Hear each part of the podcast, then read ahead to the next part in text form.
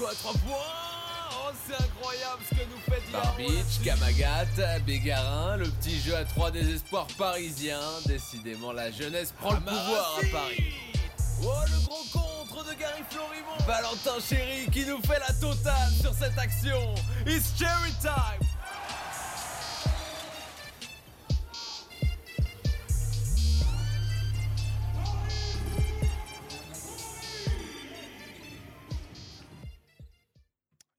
salut à tous et salut à tous. Vous êtes bien dans la nouvelle émission Paris Basketball en air, l'émission de radio consacrée au club du Paris Basketball. Vous nous retrouvez un jeudi sur deux pour parler du club parisien entre résultats, infos, interviews des joueurs, du staff ou de personnalités proches du club. Bref, l'émission de référence sur le PB.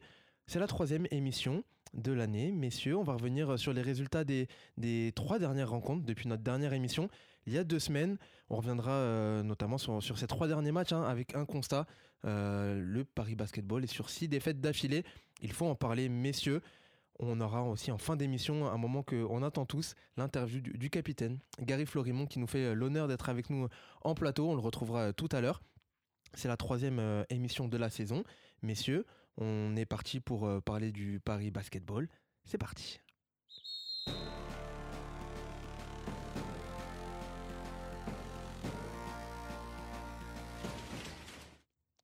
Comme je vous le disais, au sommaire, euh, une émission assez chargée. Je ne suis pas tout seul pour faire cette émission.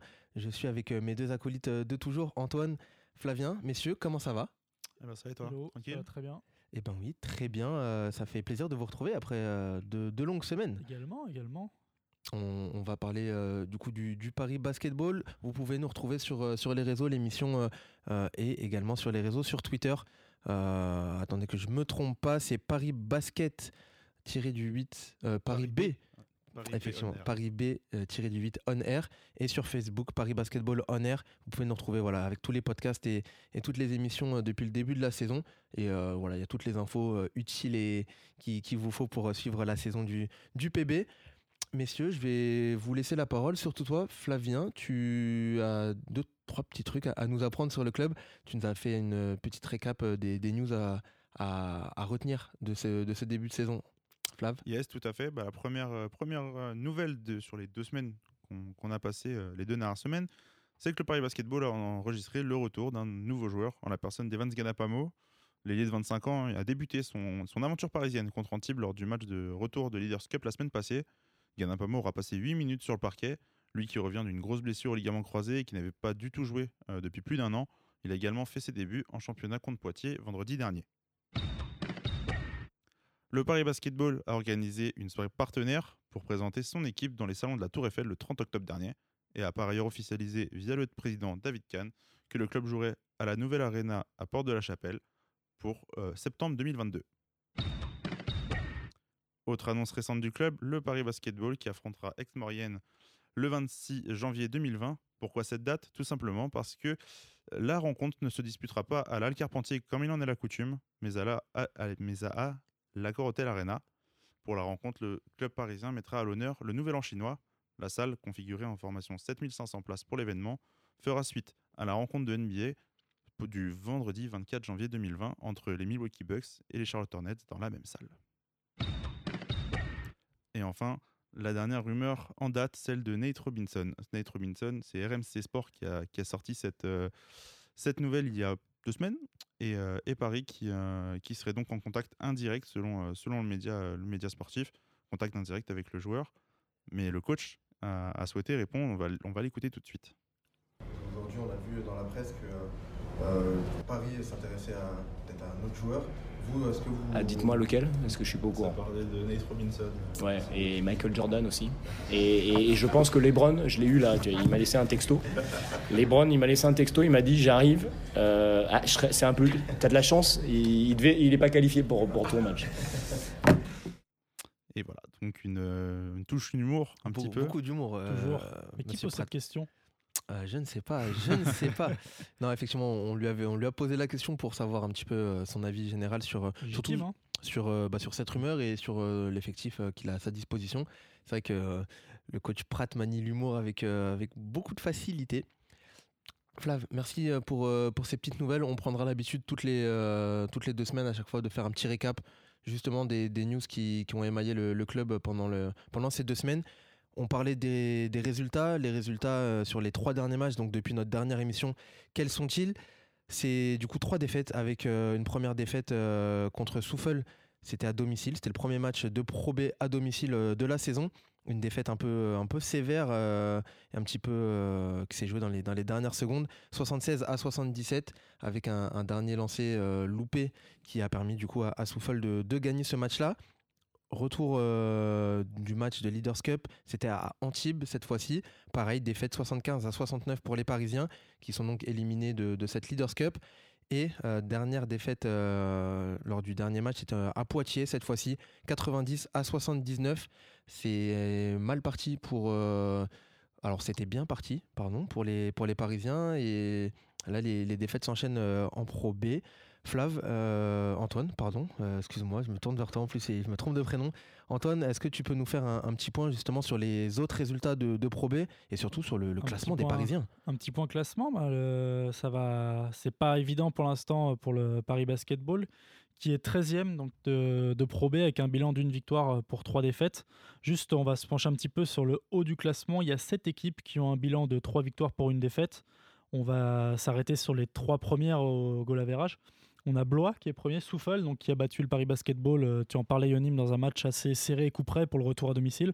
Et Denain qui est troisième, donc les nordistes qui ferment ce podium. Et en bas du classement, comme je le disais, euh, Fos-sur-Mer est la seule équipe qui n'a pas gagné euh, de match encore, zéro victoire, donc quatre défaites.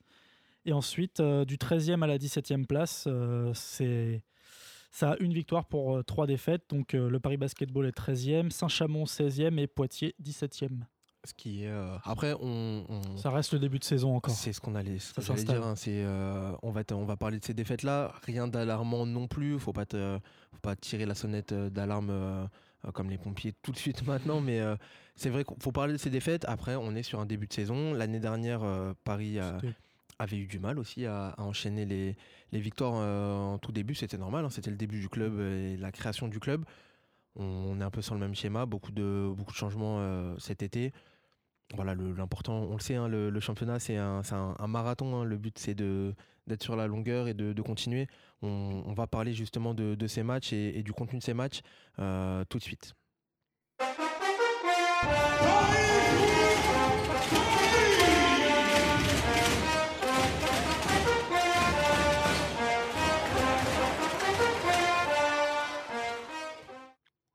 Messieurs, on, le disait, euh, des défaites qui s'enchaînent. faut parler du contenu de ces matchs euh, que nous avons vus pour, euh, pour la plupart. voilà, avec le, même les matchs à l'extérieur, on a la possibilité de les voir, donc c'est assez intéressant. Parlons-en. Qu'est-ce qui vous a marqué, vous, sur, sur ces matchs-là? J'avais noté, dans un premier temps, une certaine... alors j'ai noté défaillance. Est-ce qu'on peut appeler ça vraiment une défaillance? Des petits manquements en tout cas. Des manquements, c'est surtout, euh, c'est peut-être ça plutôt, plus, c'est peut-être plus précisément le terme euh, à employer. Non, moi, je veux surtout parler de, du match contre, contre Souffle, la défaite donc d'un point, comme le, comme le disait Antoine, qui a fait vraiment, je pense, du mal au groupe. ça a été une, Alors, Paris a dominé toute la première mi-temps, s'est retrouvé à cause d'un troisième carton, on va dire faible, vite mené, n'a pas, pas lâché, s'est retrouvé euh, avec la possibilité d'égaliser à la toute fin du match, n'a pas pu, euh, a pas, a pas saisi cette chance-là. Euh, je pense que c'est la défaite parmi les trois là, qui, qui sont qu'on va donc on va traiter qui fait la plus mal vraiment pour le coup. Mmh. Ouais, elle fait très très fait très mal au moral même pour un retour à domicile, enfin pour une première en probé à domicile parce que le Paris Basketball avait déjà joué des matchs c'est vrai qu'elle est, a un scénario un petit peu amer. Tu, poses ton jeu, tu t'imposes, puis au final, tu te fais revenir, tu te fais dépasser, tu n'arrives pas à reprendre le lead dans une salle euh, quand même où il y, avait, une bonne ambiance en plus. Euh, cette salle-là, euh, tu as pu le remarquer, Flav, puisque mm. tu as commenté le match avec Samuel. Et non, c'est un match où, on a, il, y a beaucoup d'apprentissage à, tirer quand même. je pense que des matchs, que des matchs aussi coup près, il y en aura d'autres. Après, Souffle a été extrêmement adroit à trois points dans la troisième quart, si je me trompe pas. Il termine au total à 40% à 3 points euh, sur ce match C'est vraiment bien rentré. Au début, ça rentrait pas trop. À la fin, c'est vraiment trop rentré, justement. Donc il y a des, des ajustements à faire. Par contre, c'est une, c'est une bonne défaite s'il y a des, pour, euh, pour les, s'il y a des points améliorés. Pas comme toutes les défaites, il y a des points améliorés, mais là, il y a, il y a des vrais axes. On, on peut déceler les points à, à retravailler, à bricoler pour ne pas reperdre euh, ce genre de rencontre un peu serrée. T'en parlais, euh, Flavien, du- de ce troisième carton euh, loupé des Parisiens. On a interrogé Sylvain Francisco euh, après le match. On l'écoute tout de suite sur, euh, sur ce troisième carton. Euh, franchement, collectivement, on va dire, on a défendu que 30 minutes. C'était au troisième quart-temps. C'est à ce moment-là, euh, Souffel a réussi à revenir et qu'on n'était pas dans le match parce qu'on a raté beaucoup de tirs au vert. On n'a pas tenu nos duels un contre un et c'est grâce à ça qu'ils ont profité pour euh, mener, pour mener jusqu'au quatrième quoi. Flav? Euh, bah oui, du coup, c'est ce que- ce que Francisco dit est très juste. Et même, euh, alors, ça- il parle vraiment de- spécifiquement du troisième carton. Notamment en face, il y a quand même eu des joueurs qui sont, euh, qui sont vachement mis en valeur, notamment Medjin Guama, qui vient de, notamment signer à Nanterre euh, là, aujourd'hui, qui, euh, qui, avait, qui avait planté combien de points qui avait Il termine à 21 points. 21 points à Ouais. 7 sur 11 au tir. Il avait fait vraiment mal à la défense parisienne. Et euh, à l'image de, de Medjin Guama, Paris n'avait pas su hein, bah, défendre correctement notamment sur ce troisième carton, ils ont pris vraiment, euh, vraiment, vraiment le bouillon. tout Ils ont pris l'eau. ouais. Ils ont pris l'eau, c'est même le- ce que on écoutera tout à l'heure, coach Pratt aussi un peu là-dessus. Euh, ils n'ont pas su réagir, ils ont eu euh, un manquement clairement. euh, bah, c'est- plus mental que, euh, que vraiment sur de la technique, sur de la tactique. C'est vraiment, euh, bah, ils ont laissé les bras et, euh, et ça s'est senti. Alors après, ce qu'on peut retenir aussi, c'est qu'il y a un quatrième carton derrière où Paris, au mental, euh, se refait, revient petit à petit, grappille euh, point, point après point pour revenir dans le match. Ça suffit pas, ça passe pas loin, mais euh, il y a quand même une- scénario assez, euh, assez triste au final. euh, Gary Florimont, du coup, qui a la possibilité d'égaliser sur à la dernière seconde. hein, il, il marque le, le panier, il a la faute, il a la possibilité d'égaliser. Et, et Gary loupe, Gary loupe ce, dernier, euh, ce dernier lancé. Défaite pour Paris euh, sur ce premier match à, domicile. On va écouter maintenant euh, le coach, justement, qui revient euh, lui aussi sur ce troisième carton assez, assez faible des Parisiens pour le coup. Et le troisième carton, il est assez paradoxal parce qu'en fait, on a un paquet de tirs ouverts dans le troisième carton. On a, je sais pas combien de tirs ouverts on a, mais on en a à foison. On n'en met pas un. On met pas un tir dans le troisième carton. Et le problème, c'est qu'au lieu de continuer à, défendre, on s'est relâché défensivement. On prend un éclat dans le troisième carton parce que on est maladroit en attaque. Et les joueurs, c'est souvent comme ça. C'est quand on est maladroit en attaque, euh, on oublie de défendre. Non, c'est ce que je leur ai dit. C'est basket, ça arrive d'être maladroit en, attaque. Par contre, vous devez continuer à défendre. Vous en pensez quoi de, de, de ces déclats-là et euh, Alors, quand, quand je parlais de, défaillance, c'est vrai que bah, trois défaites avant ça, Paris se, alors, pas se devait, hein, mais euh, avait la, possibilité hein, de, gagner. C'était de- mis le match assez facilement. euh, Enfin, c'était mis le, le match dans les bons rails, en tout cas, sur, sur cette première mi-temps. Et on voit que bah, qu'ils ont lâché, euh, qu'ils sont pas sûrs revenir euh, et, faire face à la déferlante de, de, Souffle, au final. C'est assez dommage. C'est vraiment dommage, d'autant plus que euh, Souffle est quand même assez sous-estimé. on s'en rend compte de plus en plus, puisqu'ils sont deuxième de Pro B. C'est un club qui vient de monter. Tu as, moyen de croire en cette victoire euh, peut-être euh, plus facile, vraiment avec des grosses, grosses guillemets, parce qu'on va pas manquer de respect à un club qui, au final, a gagné et qui continue de gagner. Et euh, t'y arrives pas, ça, ça aurait pu te relancer totalement. Après, il y a quand même un, y a une dépendance sur ce match-là sur, euh, autour de trois joueurs Nobel Bungu Kolo, Gary Florimont et Sylvain Francisco. Et autour, c'est quand même assez, disparate, assez disparate. Et euh, Amarassi prend 4 rebonds mais 5 points. En gros, il y a trois joueurs qui ont plus de 15 points et les autres sont en dessous, sont à 5 ou moins. Il y a vraiment, il y a vraiment eu un, un manque de, de cohésion offensif. Mais après, voilà, pas par contre, pas, euh, pas dire que c'est à cause d'eux, que ça d'un, que, ça, que le match a été perdu. Je pense que c'est ce qu'ils ont tenu à, à préciser d'ailleurs en, en conférence de presse. hein. C'est la défaite d'un Euh, groupe et le coach d'un et joueur. Francisco euh, l'ont dit, euh, on reproche rien à Gary. Bien évidemment que le match ne se perd pas là-dessus et qu'on Ah aurait, qu'on aurait dû se gagner le match bien avant ça. C'est clair. Euh, voilà, on, on est fier de lui et aucun souci euh, sur, euh, sur, sur, ces, sur, sur ce résultat-là. C'est clair, quand on dit que quand ils disent qu'ils ont raté beaucoup de tirs ouverts, c'est pas si tu dis ça et qu'après tu viens tu dis que c'est de la faute de quelqu'un, c'est pas logique, c'est cl- clairement logique, euh, ça c'est pas du tout de sa faute à lui. euh. On, on- on va parler aussi des, des, bah, des autres matchs. Alors, il y a, certes, il y a le match à, à Souffle qui perd euh, d'un point, en- on l'a bien compris, en, en perdant ce, ce troisième carton. Il y a quand même deux, deux rencontres qui ont suivi et le résultat là n'était pas le même. Alors, certes, il y a la Leaders Cup qui, disons-le, qui faisait un peu chier tout le monde euh, En termes de calendrier, en c'était termes chiant. de ouais. calendrier, qui voilà, ne- même le coach, enfin le, le coach le disait, hein, vite sortons de, on va, on va la jouer à fond, mais vite sortons de cette coupe histoire de pouvoir travailler. Euh, défaite 75 à 69 contre Antibes, donc fin de la Leaders Cup. Euh, plus problématique, la défaite à, à Poitiers euh, 90 à 79. Pareil, on n'a pas eu le, le sentiment de, de rébellion euh, qu'on voulait voir euh, chez les Parisiens. euh. Bah, moi, j'ai surtout senti que Poitiers avait dominé le match de, de bout en bout. C'était vraiment, dès, le dès le début, je crois que ça commence par un 12-0 de Po- pour Poitiers qui, qui, qui se met bien d'entrée. Et, et Paris, en défense, était trop léger aussi. On a deux joueurs à Poitiers qui mettent 24 et 25 points. C'est ce qui est absolument, je pense, inadmissible pour, pour le coach de, euh, d'encaisser de, de tels de tels scores. En face à Paris, tout à l'heure aussi, Antoine, tu le disais, on est dépendant, enfin, le basketball est dépendant de Nobel, de, euh, de Gary Florimont et de, euh, euh, de Sylvain Francisco, qui ont mis tous, tous les trois aussi euh, 15 points ou plus, enfin 15 points et 16 points chacun. On va retrouver, je pense, souvent cette même problématique de, dépendance sur ces trois joueurs-là.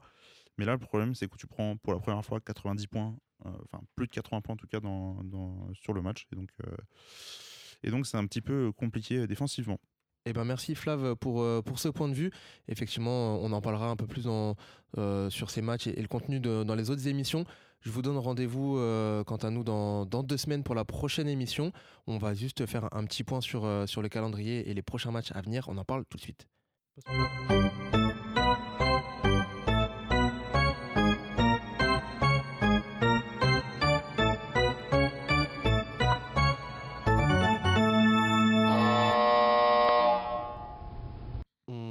Donne rendez-vous, messieurs, quant à nous, dans, deux semaines euh, pour la prochaine émission. Entre-temps, il y aura eu deux matchs, deux matchs pour le, pour le Paris Basketball.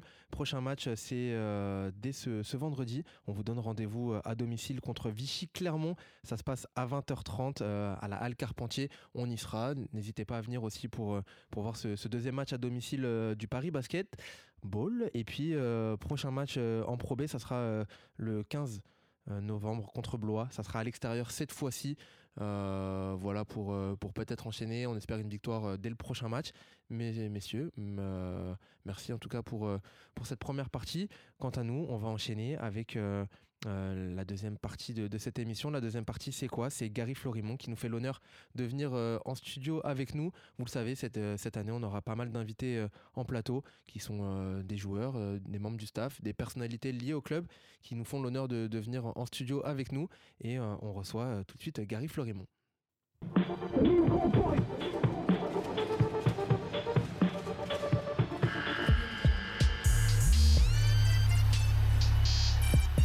Francisco à 3 points Oh, c'est incroyable ce que nous faites hier. Barbic, Kamagat, Bégarin, le petit jeu à 3 des espoirs parisiens. Décidément, la jeunesse prend le pouvoir à Paris.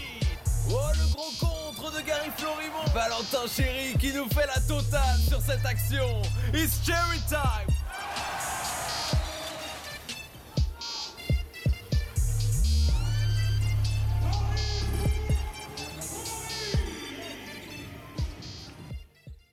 Nous sommes donc sur le plateau de Paris Basketball en air avec le capitaine de cette équipe parisienne, Gary Florimont. Gary, merci d'être avec nous ce soir. Bonsoir à tout le monde et euh, merci à vous de m'avoir invité. On va revenir avec toi un petit peu sur, euh, sur ta carrière euh, de, de basketball. Euh, voilà, on a, on a pas mal de choses à se dire. On est ensemble pendant une, une vingtaine de minutes. On va revenir aussi sur le, le basket parisien. Beaucoup de choses à dire aussi sur, sur le club et puis sur le basket dans la ville, dans la capitale française.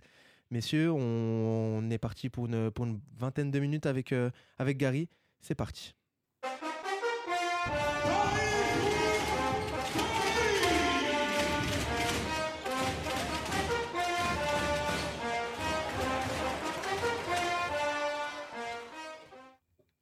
Nous sommes donc avec euh, Gary Florimont. Gary, première question, elle est toute simple, euh, très gentille. Comment ça va, Gary, ce Bah, soir?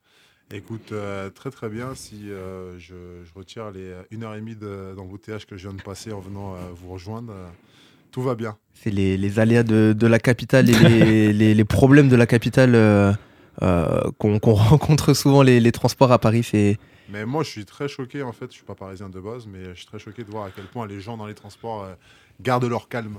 Parce que euh, moi, je suis au, volant, je regarde à côté et je me dis, c'est pas possible, je suis en train de serrer. Et ils sont tout calmes. Euh, les, gens ils vivent ça bien. Je crois, je, crois que les, Parisiens commencent à avoir l'habitude de. Ouais, je pense aussi. Parce qu'il fait froid maintenant, là. Triste, triste habitude, mais je crois que les gens commencent à avoir l'habitude de, de, de, ces transports. Gary, euh, bah, d'abord, je vais te remercier euh, encore une fois d'être euh, présent ici sur le plateau. Donc, on va revenir un peu sur ta carrière, une carrière riche en expérience. Tu as 32 ans, tu viens de Saint-Claude, en Guadeloupe, natif. on va commencer par le commencement de ta carrière. On a vu que tu avais une expérience chez les U18 de l'équipe de France. Est-ce que tu peux nous en parler un petit peu? L'Euro, l'Euro 18 et après. Bah, j'ai fait l'équipe de France U18, ça, ça, s'apparente au niveau junior. J'ai fait junior et espoir. U20 aussi, du coup, ça aussi. J'étais avec euh, les un an plus vieux que moi. Mais écoute, c'est euh, une génération. Euh, il y avait Nicolas Batum, Nando De Colo, Fabien Causer. Mbaye Abdou Mbaye ou tu parles de Amat? Abdou. Abdou, ouais, Abdou, Abdou, était, c'est génération 88-87. Donc moi, je suis 87. Et donc avec toute génération 88, un peu avec Nico Batum, tout ça, un peu pour parler des plus connus. Hein, Nando De Colo. Euh, Rodrigue Boba n'était pas encore bien, euh, reconnu par le, milieu. Il n'avait pas encore été bien détecté. Mais euh, voilà, on a eu l'occasion de vivre des expériences assez, folles pour des jeunes de notre âge. Hein. aller jouer à championnat d'Europe, faire des trucs en Turquie, jouer contre les Turcs avec des joueurs comme Arsène Niasova, des, des, mecs comme ça, dans des salles pleines. bon, quand tu as 18 ans, jouer dans une salle où il y a 8000 personnes qui, qui crient, qui encouragent, alors même si c'est pas forcément pour toi, mais sentir un peu cette énergie euh, dans ce pays qui est totalement, euh, totalement, on va dire, fou quand ils suivent un sport, que ce soit le foot ou le basket. Ils sont vraiment à 100%. Donc, euh, ouais, c'est vraiment des bonnes, bonnes expériences. comment tu as fait pas mal de clubs, du coup, depuis, depuis le début de ta carrière maintenant Comment tu retraces, toi, un petit peu ton évolution sur, sur tous ces clubs-là? Comment tu, comment tu sens un petit peu cette évolution-là? Ben, on va dire que euh, je fais partie des joueurs qui n'ont pas été euh, talentueux euh, en étant jeune. Hein, qui, ça, peut se voir hein, aujourd'hui, c'est pas. ça, souvent, par les jeunes joueurs, c'est vécu un peu négativement de dire que tu n'as pas de talent, mais avoir du talent, ça fait pas tout. Et moi, je faisais partie de cette catégorie de joueurs qui n'avaient pas forcément de talent, mais j'ai toujours aimé travailler. Et alors, on a un terme un peu dans le milieu un peu péjoratif, je trouve, en tout cas qui est reçu négativement par les joueurs, c'est besogneux. Hmm. Sauf que euh, être un joueur besogneux, ça n'empêche pas de mettre des points. Ça n'empêche pas de briller. C'est juste qu'à un moment donné, c'est un joueur qui a compris que pour qu'il puisse briller, il faut qu'il se mette au service de l'équipe et que sans l'équipe, il n'est pas forcément bon. Contrairement à d'autres joueurs qui peuvent faire la différence un peu tout seul. Hein. À l'image, euh, bah, pour parler des plus connus qui sont dans notre club, un joueur comme Nobel Bungokolo Francisco qui sont capables, eux, bah, de sortir de situations un peu compliquées euh, grâce à leur talent. Mais, euh, mais non, voilà, donc moi j'étais un joueur travailleur, donc euh, j'ai travaillé. Euh, je suis très fier de mon parcours parce qu'au début, ma personne me prédisait de faire une carrière, même si elle n'est pas extraordinaire, mais j'ai duré dans le milieu et puis je suis très fier de ce que j'ai pu faire avec les moyens du début. Donc, donc, donc voilà, donc ça prouve, quand je discute avec certains jeunes qui ne sont pas forcément talentueux, bah, je leur dis qu'il y a une autre façon de réussir aussi, que, que le travail, ça fait beaucoup, beaucoup, beaucoup, beaucoup, beaucoup plus que le talent. Parce que le talent, à un moment donné, est rattrapé. Et, euh, sauf que c'est le travail qui va faire la différence. Bah, surtout, c'est qu'en fait, apprendre à travailler, en fait, le problème, c'est que quand, quand joueur travaille, en fait, tu travailleras dans tout, en fait, soit dans ton métier, ta reconversion dans le basket. Et le problème, la différence entre les joueurs talentueux et les joueurs besogneux, c'est que bah, quand tu as appris à travailler, tu as, tu as appris à aimer ça. Donc au final, euh, bah, quand il faut retrousser les manches, en fait, bah, toi, tu vois pas la difficulté et tu te fais pas mal parce que c'est devenu une habitude pour toi et c'est ta raison de vivre, c'est ta façon de concevoir le basket. Donc euh, c'est plutôt une force, on va dire. Et je suis bien d'accord. Euh, tu as commencé du coup ta carrière euh, à Cholet, euh, c'était en 2005. deux ans plus tard, tu pars à Poitiers en Pro B et, là, champion de Pro B avec Poitiers. Est-ce que tu considères ça comme on va dire le, point culminant de ta carrière ou c'était une, expérience parmi tant d'autres? Bah, À Cholet, j'ai quitté Cholet en 2005, mais je suis arrivé en 2002 parce que j'ai été formé là-bas. J'ai eu la chance d'être formé à Cholet. T'es formé là-bas. Et euh, je suis passé pro, mais avec ce qu'on sait, hein, on est un peu comme à l'image des, jeunes un peu du club. Euh, bah, tu joues, tu joues pas trop. Surtout moi, j'étais à Cholet à l'époque où Cholet, euh, à dire, était un acteur, même s'ils le sont toujours, mais était un acteur vraiment majeur du basket français. Donc c'était très dur de, faire sa place. Donc comme tous les jeunes, j'ai emprunté le chemin de la Pro pour aller faire mes armes. Et euh, moi, j'avais connu Rudy Nelom, qui est encore actuellement aujourd'hui le coach de Poitiers, qui était coach pro là-bas à Cholet. Donc, j'ai à un moment donné, avant de. J'ai eu l'occasion de partir, j'ai reçu des bourses pour partir aux États-Unis, euh, no- notamment à Gonzaga, St. Mary's. euh, j'ai reçu des bourses euh, de, de Texas Tech. Et euh, malheureusement, j'avais fait un cursus, euh, malheureusement ou heureusement, on ne sait pas trop, mais euh, j'avais fait un cursus professionnel à l'école. Et le problème, c'est comment constituer mon dossier. L'ANSI a jugé que j'avais pas les notes suffisantes dans les matières générales. Donc j'étais obligé d'être redshirt, donc c'est-à-dire de passer un an sans jouer. Et à l'époque, on me proposait d'aller en, ju- en JUCO, ce qui équivalent Hmm. un peu les presses pré- préparatoires en France. Tu fais deux ans, c'est ça J'ai passé deux ans, mais le problème c'est qu'on sait comment ça se passe aux États-Unis. J'avais des bourses pour des grosses facs. Est-ce qu'après deux ans, j'étais toujours, Toujours aussi, euh, Ouais. Toujours aussi, euh, on va dire, euh, aussi euh, Attirant pour une fac. attirant pour les grosses facs. Donc euh, j'ai pris le choix de rester à Cholet et de m'aguerrer au niveau de, au contact de joueurs comme Bah. Jean Bidba, des choses comme ça. C'est ça qu'on a demandé. Est-ce que tu as eu un joueur ou des joueurs ou des coachs qui t'ont aidé à devenir ce joueur besogneux dont tu parles euh, à Cholet ou même ailleurs euh Bah après, moi j'ai un coach qui m'a formé, qui a formé tous les joueurs qui sont passés par Cholet, qui s'appelle Jean-François Martin. C'est un très très grand monsieur et je lui dois beaucoup de choses parce que c'est plus qu'un coach et qu'un coach formateur, ça a été un ça a été un guide en fait pour moi et beaucoup de joueurs qui a formé notamment des Kevin Serafin, Rudy Gobert, Nando De Colo. C'est lui qui a sorti tous les joueurs qui sont sortis de Cholet. Donc aujourd'hui, euh, pour moi, c'est la rencontre de ma carrière qui m'a fait euh, vraiment euh, passer un cap tant basketement que humainement parce que c'est quelqu'un qui recherchait à former des hommes avant tout et pas seulement des joueurs de basket. Et malheureusement, le milieu aujourd'hui, on a, on a beaucoup de jeunes où si euh, bah, ils n'ont pas un potentiel futur dans, le milieu professionnel, bah, ils sont rapidement mis de côté. Alors que ce monsieur a donné de la considération et de son temps à chaque joueur qui sont passés par Cholet. Donc euh, ça, c'est vraiment quelque chose de remarquable parce que c'est pas à la portée de tout le monde. Parce que c'est une industrie, hein, c'est un business, le sport. Donc euh, de centre de formation, bah, le but premier, c'est de produire des joueurs professionnels. Et euh, souvent, bah, les entraîneurs de centre de formation oublient qu'il y a des hommes derrière et des enfants et des ados. Et que, Surtout dans le sport, c'est vrai qu'on. dans le sport. on- Bah, c'est une, broyeuse. hein. Moi, Ouais. j'ai beaucoup de copains qui sont passés, qui étaient, parce qu'on parle beaucoup de ceux qui réussissent, on parle pas de ceux qui réussissent pas. Et, euh, et malheureusement, bah, en fait, on fait miroiter aux, aux jeunes joueurs qui entrent en centre de formation une issue euh, heureuse, alors que c'est pas tout le temps, euh, c'est pas tout le temps le cas. Mais par contre, c'est une école de la vie, parce que bah, tu parlais de j'étais champion en 2009 avec Poitiers, ça a été des années sportivement. On peut voir, on peut voir sur le sur le CV qu'il y a un, un point culminant. Mais surtout, c'est que ça a été des rencontres où j'ai joué deux ans là-bas. On a fait deux finales de suite, une perdue et une gagnée. Mais surtout, ça a été des rencontres et je me suis lié d'amitié avec des personnes pour toute la vie. Et ça, c'est des choses qui. Le sport te permet de vivre des moments comme ça. Et ça, c'est des choses qui n'ont pas forcément de prix dans, dans une carrière, en fait. Donc, euh, donc vraiment, il y, a le- y a le sportif où on a été champion de France, mais c'est toute l'aventure humaine. A humaine, derrière. Qui, euh, et même aujourd'hui qu'on se croise, en fait, on se rend compte. Tout à l'heure, en venant, j'étais sur, le- sur la route, j'étais un téléphone euh, avec, un, avec Lamine Kanté qui a été champion avec moi. Et à chaque fois, on se parle au téléphone, on se, on, on se remémore même pas le titre, on se remémore toutes les, les anecdotes qu'il y a pu avoir dans le bus, dans Déplacements, tout ça, hôtels. Et en fait, au final, tu te rends compte, bah, en fait, c'est ce que tu gardes en fait quand tu, quand tu arrêtes ta carrière, parce que c'est vraiment des choses qui sont pas à portée de tout le monde. Je veux dire, euh, demain, dans le, dans le boulot, on ne noue pas forcément des, des amitiés euh, sincères, on vit pas forcément des, des aventures euh, à haut stress ou à, ou à, à dénouement heureux ou malheureux avec tout le monde. Donc, euh, ça, c'est des trucs vraiment qui. Ça, c'est- moi, je trouve dans mon métier, ça, c'est le. Ça, c'est le truc vraiment central, quoi. C'est qu'on on on parle beaucoup euh, de sport en général et surtout dans le basket. On va regarder les statistiques, on va regarder les, les palmarès. Derrière ça, euh, il y a des, des hommes comme tout le monde qui, qui ont eu des, des joies, des parcours, galères, euh, des parcours. Et, Une euh, famille, tout ça, oui, et justement, euh, parlons de, de, de ces, de ces à côté, un petit peu de. Il y a le basket, mais il y a ce qu'il y a aussi à côté. Tu parlais des, des joueurs qui euh, se concentraient à fond dans le basket et certains qui n'ont pas eu la chance de pouvoir réussir. On sait que tu passes un, un master, euh, un master 2 actuellement. Est-ce que tu peux nous en parler un petit peu euh, de ce master-là et surtout pourquoi faire euh, ce choix d- d'un à côté? Bah écoute, euh, heureusement pour moi, j'ai jamais été joueur un talentueux. Heureusement pour moi, je vais expliquer pourquoi. Parce que hum, chaque saison que je passais, je me disais que c'était sûrement la dernière. Parce qu'en fait, euh, je suis devenu pro, mais honnêtement, euh, s'il devait faire des paris, j'aurais sûrement pas parié sur moi euh, dès le début. Et euh, moi, je viens d'une famille, euh, mon père est agriculteur. Euh, j'ai vu mon père travailler très très dur pour gagner que dalle. Et il va en gagner encore moins à la retraite. Donc euh, le basket, pour moi, ça a toujours été quelque chose qui, qui me permettrait d'a- d'assurer un avenir que je ne connaissais pas encore. Donc le problème pour préparer quelque chose qu'on ne connaît pas, bah, c'est qu'il faut essayer de se mettre les chances de son côté. Et euh, j'ai choisi donc moi d'intégrer euh, bah, cette école qui est, une, bonne école, une très grande école de, management, c'est une business school.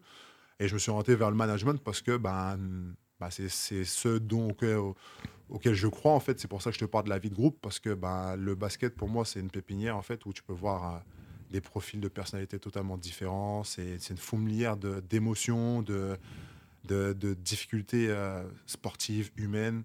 Et, euh, et en fait, je me suis, je suis, je suis totalement, totalement dévoué à ça en fait, ce côté un peu managérial, un peu que peuvent avoir les équipes.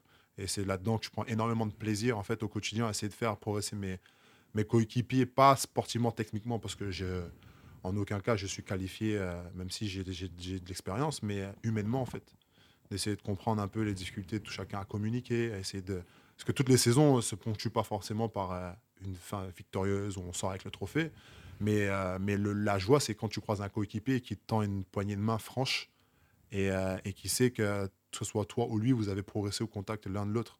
Donc je me suis orienté vers des études de, de management parce que voilà, je, le, voilà, le sport m'a permis voilà, d'évoluer, euh, je pense, beaucoup plus rapidement que, que les autres au niveau du management, en tout cas humain. Et j'ai choisi de faire une école parce que bah, forcément, on a des qualités en tant sportif qui sont euh, transférables dans, le monde de- dans, la, dans la vie euh, de l'entreprise. Mais il faut se former, il faut avoir des outils pour pouvoir proposer à des ses collaborateurs des, des outils concrets. Donc c'est pour ça que j'ai pris l'initiative très tôt, enfin très tôt, j'ai 32 ans, hein, j'ai pris l'initiative de m'orienter vers une école parce que justement, je vais pouvoir me former encore après ce master-là et de pouvoir arriver sur le chemin, sur le, sur, en tout cas dans le milieu de, de- de l'emploi avec le plus d'armes possible. C'est vrai que c'est un- un- important, on le sait, euh, une carrière ne- n'est jamais éternelle et C'est euh, court, ouais. euh, ça, se termine, ça peut se terminer, tu l'as dit, du jour au lendemain et, Et ce- et surtout ça peut se terminer euh, voilà, 32, 33, 35 sûr. ans Moi, et anticiper l'après. J'ai eu la chance de me rompre le tendon d'Achille. Je dis la chance, hein, c'est un peu euh, paradoxal parce que euh, c'est une chance, ça a été une chance pour moi parce que c'est un moment où j'étais, euh, je venais de signer à Nancy, j'avais des propositions d'étrangers pour partir en Italie, etc. Et j'ai signé à Nancy en fait, et cette, cette rupture tendon d'Achille en fait, elle m'a fait énormément de bien parce que déjà ça a été un challenge personnel. Parce qu'en fait, tu te rends compte qu'en fait, tu, tu as toujours des challenges, mais c'est des challenges sportifs et collectifs. Et, euh, et même si tu t'entraînes tout le temps dur individuellement pendant l'été, etc., mais ça reste quand même au, de le mettre à profit euh, collectif. Donc en fait, ça a été vraiment la première fois où, euh, bah, j'étais au service de mon corps. Parce que je lui demande toujours, de, quand on est un sportif, on demande son corps d'aller plus vite, d'aller plus haut, d'aller euh, plus dur, d'être concentré, de répondre présent, de récupérer plus vite. Et c'est la première fois où bah, mon cerveau euh, était à disposition de mon corps. Donc ça m'a fait énormément de bien. Et en fait, je me suis rendu compte que j'avais énormément de chance, même si je le sais au quotidien, mais de pouvoir faire ça. Et, euh, et ça m'a fait euh, que me rappeler euh, que bah, fallait que mettre les choses en place pour préparer ma reconversion, pour, pour finir les années qui me restent le plus sereinement possible et pouvoir vraiment profiter de, bah, du bon côté. Parce que beaucoup de sportifs sont, sont en, en échec parce que bah, il y a la pression, quoi. La pression du shoot que tu rates, euh, qui met fin à, ton potentiel contrat l'année d'après. Parce que chaque. On joue au à Paris Basket, mais il faut comprendre dans l'industrie du sport que chaque club contre qui tu joues est un potentiel employeur. Parce que nos contrats, c'est des CDD. Et, euh, et- sauf que bah, la prestation que tu vas fournir chaque week-end, bah, c'est ta carte de visite pour un, pour un potentiel contrat. Donc euh, les joueurs qui, qui jouent et qui n'ont pas forcément euh, un pied euh, dans leur reconversion, bah, en fait, bah, il y a une pression qui est là. En fait, et moi, je voulais pas suivre cette pression. Je voulais vraiment préparer mon avenir pour pouvoir vivre le plus sereinement possible les années de basket qui me restent. Et du coup, en tant que basketteur professionnel, est-ce que tu arrives à, à gérer ton, ton planning entre justement ton Master 2 et, euh, et ton- ta, ta carrière professionnelle Comment ça se passe avec le Paris Basket? Bon, c'est une, une- une- initiative personnelle. hein. Le club, bon, ils sont au courant parce que le coach, c'est quelqu'un d'humain qui discute. Mais euh, je veux dire, il n'y a pas d'emploi du temps qui Oui. est mis. euh, bah, c'est compliqué. Je fais comme tout le monde. hein. Je veux dire, Tu t'adaptes Je bosse le soir, je me couche à pas d'heure, parce que voilà, je dois rendre les choses à temps. Et ce qui est bien, c'est que bon, je suis une école qui est habituée à avoir des gens qui sont déjà dans le, milieu, dans le monde du travail, hein, qui cherchent soit, soit à, à venir valoriser hein, des compétences qu'ils ont acquises par un diplôme, euh, ou des gens qui sont dans une reconversion ou en réorientation euh, professionnelle. Donc, euh, bah, je bosse le soir, je me couche à 3 h du matin, je me lève tôt avant d'amener mes enfants à l'école, je fais comme tout le monde, je bosse dans le bus, à l'hôtel. Donc, après, c'est un investissement, hein, vous le savez très bien, c'est un investissement, c'est un événement personnel, hein, j'investis en moi-même. c'est, donc, donc, quand on croit en un projet, il faut donner les moyens. Donc, il n'y a pas d'excuse. Je pense que voilà, il y, a des- il y a des femmes, euh, il y a des mères de famille qui ont des enfants, qui sont célibataires, qui font des études. Pareil, il y a des gens qui, qui retournent à l'école. Donc à ce niveau-là, il n'y a, pas- il y a pas forcément d'excuses. quoi. Et ça, colle bien du coup avec euh, ce que tu nous disais de, de valeur de travail et d'esprit besogneux que, que tu as développé. acharné. ouais. On sait que tu es venu sur le tard euh, au basket. Euh, tu nous parlais un petit peu de, de cet amour pour les, les sports de combat. Est-ce que sûr. tu peux nous en parler un petit peu? Qu'est-ce que qu'est-ce que tu regardes? Est-ce que tu Quel sport? Ouais, lesquels bah. justement Bah, en fait, euh, ouais, ouais, je- au début, quand je me suis mis au basket, je détestais ça. Je détestais l'i- l'énergie qu'il y avait dans le basket. Où, euh, moi, quand je suis arrivé, les petits, ils avaient tous euh, les dernières paires de chaussures, si, le maillot, ça. Et en fait, euh, je trouvais qu'il y avait. En fait, l'in- l'inégalité sociale était trop visible. D'accord.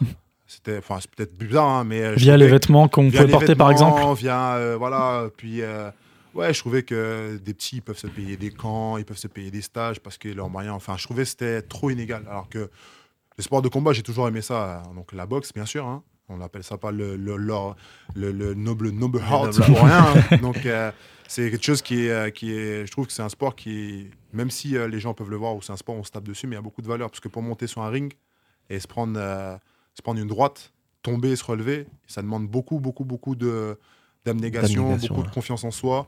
Et, euh, et le pire, un truc, surtout moi que j'aime dans les sports de combat, alors j'adore, j'adore le K1, j'adore l'UFC, je regarde la boxe, le taekwondo, j'aime tous les sports de combat. Parce que, outre le sport lui-même, c'est l'idée. hein. C'est-à-dire que passer euh, 3 4 rounds à se faire taper dessus, à finir en sang et aller prendre dans ses bras son, Mm. son, son adversaire, je trouve que ça, ça démontre un, certain. Ça demande beaucoup de, d'avance psychologique et, vraiment, c'est un vrai amour pour son sport. Parce que, euh, voilà, il n'y a pas de. Même si hein, je pense qu'à la fin d'un combat, le mec, quand il rentre dans les vestiaires, il doit taper partout, mais ça demande beaucoup hein, humainement à quelqu'un, homme ou femme, de pouvoir aller serrer dans ses bras quelqu'un qui nous a tapé dessus. quelqu'un qui a voulu voilà, euh, Après qui a voulu gagner euh, Après, là où c'est beau, c'est justement cette même personne sait tous les efforts, euh, vu qu'elle les a faites elle-même, elle sait très bien euh, les, les- les efforts endurés pour, euh, pour monter sur ce ring-là et Bien pour euh, le courage qu'il faut pour monter. Et c'est vrai que bah, ça, Ah, ça, clair. ça lie. l'histoire est finie la préparation est finie donc Mm, euh, mm, mm. Moi, après, bon, faut pas. J'évite de le dire, mais l'été, ça m'arrive de faire un petit peu de sparring quand je rentre chez moi.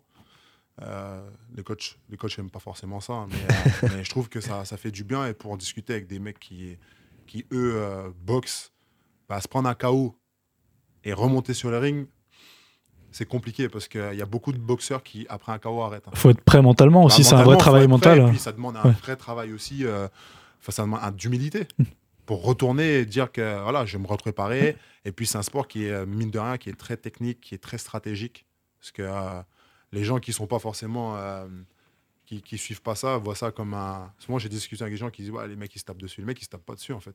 Et on Ça, ça, va, pas- ça va au-delà. c'est- au-delà, je veux dire, c'est technique. Je veux dire, ils passent des heures à étudier les vidéos des autres joueurs, ils connaissent tous les points faibles. Et les mecs, des fois, les mecs, ils connaissent les mecs par cœur.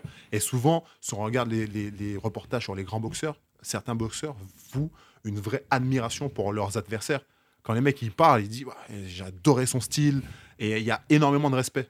Mais le soir d'un match, Là, là, on oublie tout ça. Et Ouais, ça c'est que, ça. que j'aime, en fait, le côté, la capacité à switcher comme ça et à passer d'un état à un autre. Et euh, ça, je trouve ça, je trouve qu'on le retrouve dans, dans très peu de sports. Dans très peu de sports. C'est pour ça que, que, que tu regardes beaucoup de, du coup, de sports de combat. euh, Énormément. ouais. Et, et tant mieux. Tu parlais euh, justement euh, des, des camps, euh, des, des jeunes qui pouvaient faire des, des camps ou pas. Euh, tu as prévu d'en faire un euh, en Ouais. Guadeloupe, euh, chez toi? Comment Ouais. ça se passe? Est-ce que, Est-ce que ça est ce projet? Bah écoute, euh, c'est marrant, j'étais au téléphone euh, hier soir avec le directeur de cabinet du, du maire de, là où je viens. Euh, parce que moi, la particularité, en fait, c'est que je vais faire un camp, mais qui, qui, veut être gratuit. Alors, c'est moi qui veux le faire comme ça, hein, parce que justement, pour revenir à ce que je disais, je trouve qu'il y a trop de jeunes qui euh, ont. J'aimerais casser un peu ce truc-là, de dire que toi, tu peux, donc tu as accès, toi, tu peux pas, bah, tu regardes. Ça, c'est un truc que je trouve. Le sport, en fait, l'essence même du sport, c'est pas censé. C'est quelque chose où qu'on y va, il n'y a pas de classe c'est sociale. commun ouais Il n'y a pas que classe sociale. C'est-à-dire que on, on, on On est tous égaux sur le de Où terrain tu et- viens, de quel quartier tu viens, quel travail font tes parents, c'est qu'est-ce que tu as dans le cœur et dans le ventre qui est important. Ce que tu es prêt à donner à ce moment-là sur le terrain? Qu'est-ce que tu es prêt à donner à tes coéquipiers? À quel point tu es, prêt à te dévouer pour tes objectifs personnels, collectifs? Et c'est tout ce qui compte. Donc, euh, donc voilà, ouais, donc j'ai j'ai l'ambition de faire un camp chez moi en Guadeloupe parce que la Guadeloupe, c'est un peu, c'est comme un papillon, mais savoir que c'est pas collé. Hein. Et C'est pas, Mm. c'est pas vraiment collé. Il y a un espace et tout ce qui se passe se passe sur la Grande Terre. Et de là où je viens, sur la Basse Terre, il n'y a pas très peu de choses qui sont mises en place pour les jeunes euh, basketteurs. Donc j'aimerais un petit peu bouger tout ça. Euh, faire des choses qui, qui dénotent parce qu'il y a des camps qui sont organisés, mais tout est payant 200, 300, 400, 500 euros la semaine. Je trouve que ça fait un peu cher pour un gamin qui veut juste progresser. Donc euh, je pense que quand on a les comme moi, on a les compétences, on a l'expérience comme moi, on se doit de les redonner gratuitement. Parce que personne m'a fait payer pour euh, me donner ce qu'on m'a donné. Donc je vois pas au nom de qui, au nom de quoi je devrais faire payer pour, euh, pour les redonner. Donc euh, surtout que moi l'été quand je rentre en Guadeloupe, je m'entraîne dans, dans- j'ai la chance que j'ai un maire qui, qui est vraiment compréhensif, donc il me donne les, les clés de son gymnase et je peux m'entraîner. Et, et moi c'est les petites chez moi qui me nourrissent, qui me donnent, qui me donnent la motivation parce que quand je les vois, quand je vois comment ils me regardent, je me dis je peux pas décevoir. Donc euh, donc euh, On le sait, en plus, il y a un fort potentiel hein, des, sur les îles, euh, que ce soit la Guadeloupe, la Martinique, ou, mhm. la Réunion en général. Il y a beaucoup de, sportifs qui se révèlent là-bas et qui ont un, un fort potentiel et qui attendent que ça, de pouvoir bien sûr, bien sûr. Se montrer, et- progresser. ouais. Mhm. Et, et devenir, euh, de, de, de progresser, pourquoi Mhm. pas défendre les, les- les couleurs de l'équipe de France et, Mhm. et aller au, au plus haut niveau. euh, c'est vrai que ça peut être intéressant euh, de. Bah, enfin, ouais, c'est sûr. Après, moi, j'aimerais, j'aimerais créer une passerelle, alors qui est, pourquoi pas avec le Paris Basket euh, privilégié, qui puisse partir recruter, parce qu'on sait que le club est en train de se structurer, même au niveau de son centre de formation. Parce que souvent, on parle de l'équipe première, mais aussi un centre de formation derrière. Donc, euh, il y a des petits derrière hein, qui, qui ont faim, qui, bah, qui, vont à l'école. On sait qu'à Paris, c'est pas facile. Le club a mis des choses en place dans des structures avec des lycées, etc. Mais les petits s'entraînent après nous.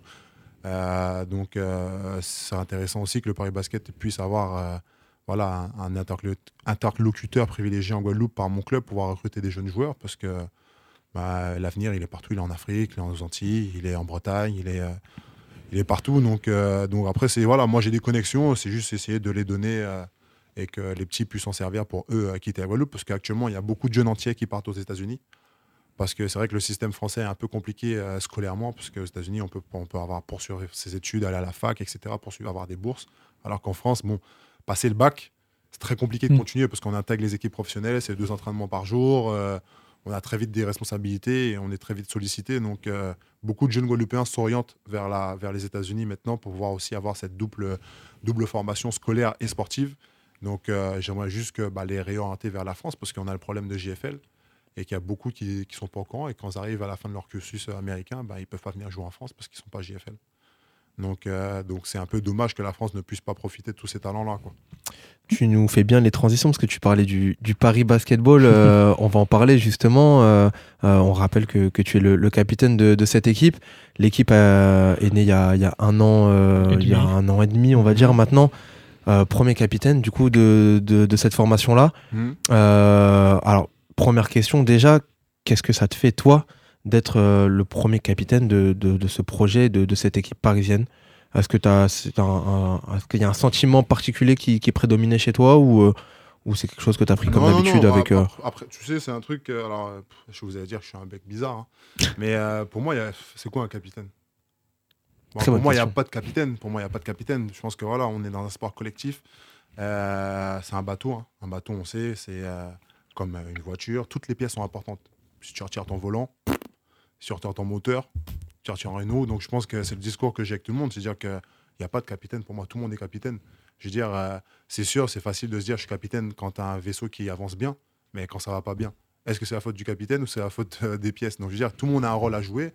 Et euh, le capitaine, c'est juste le mec que le coach peut appeler à n'importe quelle heure parce qu'il ne comprend pas la réaction d'un joueur. Ou, euh, mais ça, le coach, il peut le faire très bien maintenant avec Amara, avec Nobel. euh, parce qu'on a une équipe jeune. Mm. On aurait une équipe avec des mecs de 30 ans tous. Tu dis, qui, tu mets qui capitaine? Je veux dire, quand, quand Amara est arrivé, je lui ai dit, écoute, Amara, pour moi, c'est toi le capitaine. quoi. Parce que, je veux dire, si, on part du principe qu'un capitaine, c'est quelqu'un qui a de l'expérience, de la sagesse, qui, a, qui a un certain CV, je veux dire, aujourd'hui, aujourd'hui, le capitaine, c'est Amarassi. Euh, et il n'est pas que capitaine du Paris Basket, il est capitaine du- d'une bonne partie de- du basket, par- basket français. Donc, euh, non, non, capitaine, pour moi, c'est quelque chose, c'est un, c'est un terme qui, euh, qui, qui veut rien et tout dire. Quoi. euh, oui, Antoine.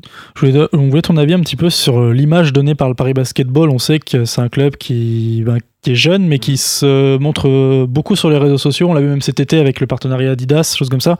Qu'est-ce que tu penses, toi, de, de cette image donnée par le Paris Basketball?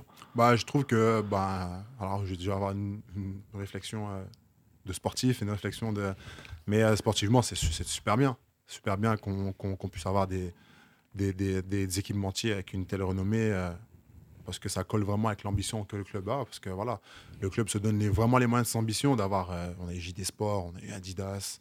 Euh, je veux dire, on a des, on a des équipementiers que peu, peu de personnes ont le luxe d'avoir dans le basket français, même des clubs de Jeep Elite, même en termes de dotation, même en termes de, de- d'intervention. On a fait une vidéo qui tourne avant chaque match sur les écrans. Je veux dire, euh, moi, c'est, moi, j'ai jamais eu un truc comme ça, quoi. Je veux dire, le truc, c'est d'une qualité. euh, vraiment, c'est, ils ont fait un travail remarquable. Et puis, euh, ouais, c'est, je trouve que voilà, il y a une image vraiment fraîche. Très urbain. Tu sens que c'est une identité à part dans le dans l'univers du basket français? Bah, en tout cas, c'est à part parce que déjà, de 1, bah, on peut pas se mentir, on est un club qui a été monté de toutes pièces. Donc, déjà, ça, ça attire le regard. Les gens se demandent bah, c'est quoi cet ovni? D'où ils viennent? Et puis, tu arrives, tu mets là-dedans, tu mets des jeunes avec des potentiels, des Sylvain Francisco, des Johan Bégarin, Ismaël. euh, et tu vas récupérer euh, Nobel Mongokolo. Le mec, il se dit attends, il se passe quoi là-bas? Il y a un truc. Même si, au moins, en tout cas, même si pour l'instant, on fait pas peur, mais en tout cas, on questionne. Donc, euh, donc euh, voilà, tu le sens très bien quand, quand les gens ils viennent, ils se disent ah, putain, mais moi j'ai des coéquipiers, des- enfin des anciens coéquipiers, mais comment ça se passe? Vous jouez où? Vous entraînez comment? Mais qu'est-ce qui se passe? Mais attends, j'ai entendu ci, ça. Donc en vrai, il y a vraiment, il y a vraiment un- une émulation autour du club. hein. Et c'est pas uniquement à Paris, c'est sur tout le ter- territoire français, et en tout cas du basket.